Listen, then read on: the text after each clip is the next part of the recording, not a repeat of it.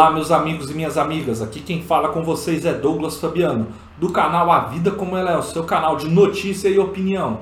Bom, pessoal, no vídeo de hoje eu vou estar trazendo a seguinte notícia: Eduardo Costa denunciado por estelionato. Antes de eu estar aprofundando na notícia, peço que vocês se inscrevam, curtam e compartilhem o vídeo e deem uma força aí para o nosso trabalho.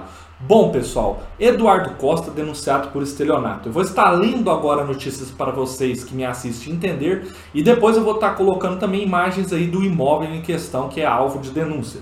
O Ministério Público de Minas Gerais denunciou o cantor sertanejo Eduardo Costa e o cunhado dele Gustavo Caetano Silva por estelionato. A denúncia foi distribuída nesta segunda-feira na 11ª Vara Criminal da Comarca de Belo Horizonte e ainda não foi analisada pela Justiça. As investigações começaram em 2017. Segundo a Polícia Civil, Eduardo Costa negociou um imóvel em Capitólio, no sul de Minas em troca de uma casa de propriedade de um casal, na região da Pampulha, capital mineira, avaliada em 9 milhões. Na época, a polícia afirmou que o imóvel em Capitólio valia entre 6,5 milhões e 7 milhões. No entanto, de acordo com a denúncia do Ministério Público de Minas Gerais, o terreno foi avaliado em 5,6 milhões. A diferença entre os valores seria paga pelo cantor com uma lancha, um carro de luxo e uma moto aquática. Ao tentar registrar um imóvel em Capitólio, cerca de 4 mil metros quadrados, o casal soube que era alvo de uma ação civil pública do Ministério Público Federal, de uma ação de reintegração de posse, com pedido de demolição de construção ajuizada por Furnas Centrais Elétricas. Em 2018, ao prestar depoimento no Departamento Estadual de Investigação de Fraudes, em Belo Horizonte, o sertanejo afirmou que não agiu de má fé e que o casal sabia das condições do terreno.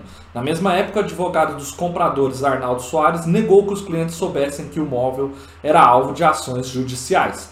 O advogado afirmou que representa o casal nessa terça-feira, que Eduardo Costa confirmou em juízo que os advogados dele em São Paulo redigiram um contrato de negociação. Segundo ele, no documento consta que todos os bens dados pelo cantor para o pagamento estavam livres e desembaraçados de qualquer ônus. Segundo o advogado do casal, ele também está tramitando na justiça uma ação na esfera civil que o casal pede o pagamento de uma multa prevista no contrato e de indenização por danos morais e materiais. O Ministério Público de Minas Gerais disse que não vai se manifestar. E a assessoria do cantor também que falou que não vai se pronunciar pelo assunto. Bom, pessoal, eu vou estar tá colocando aí agora algumas imagens aí do imóvel em questão.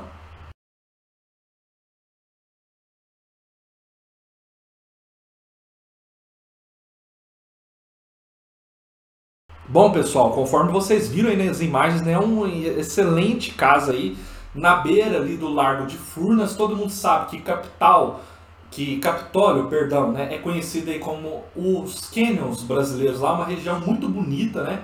Então um lugar aí muito interessante de se morar e de se viver ou até mesmo de se passar os fins de semana.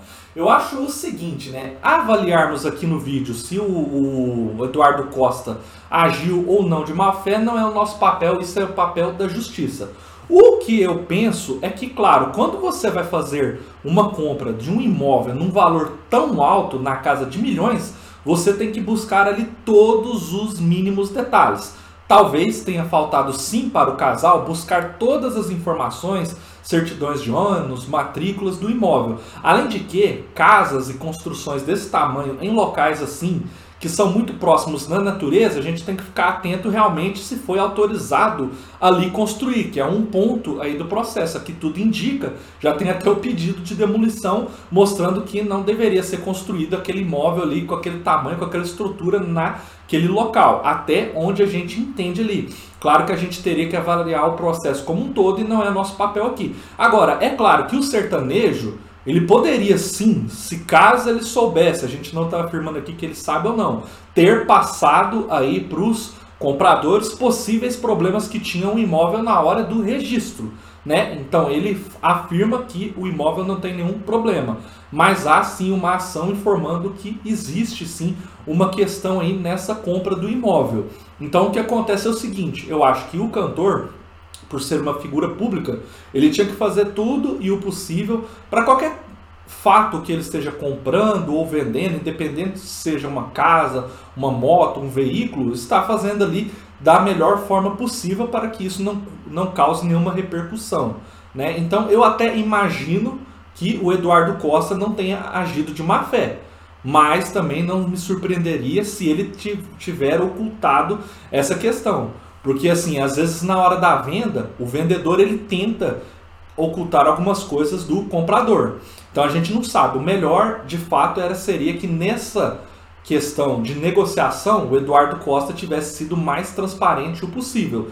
Dá a entender que em algum ponto ele não foi. Se ele agiu de má fé ou não, só o Ministério Público aí de Minas Gerais vai saber informar para a gente e a gente vai estar sempre acompanhando aí, trazendo a notícia assim que ela tiver alguma atualização ou que o fato tiver um desfecho para falar aqui se o Eduardo Costa ou não tinha razão nessa, nessa questão. Espero que vocês tenham gostado do vídeo e peço sempre aí que compartilhem e se inscrevam no canal. Vamos buscar aí essa meta de 500 inscritos. Um forte abraço a todos e até a próxima.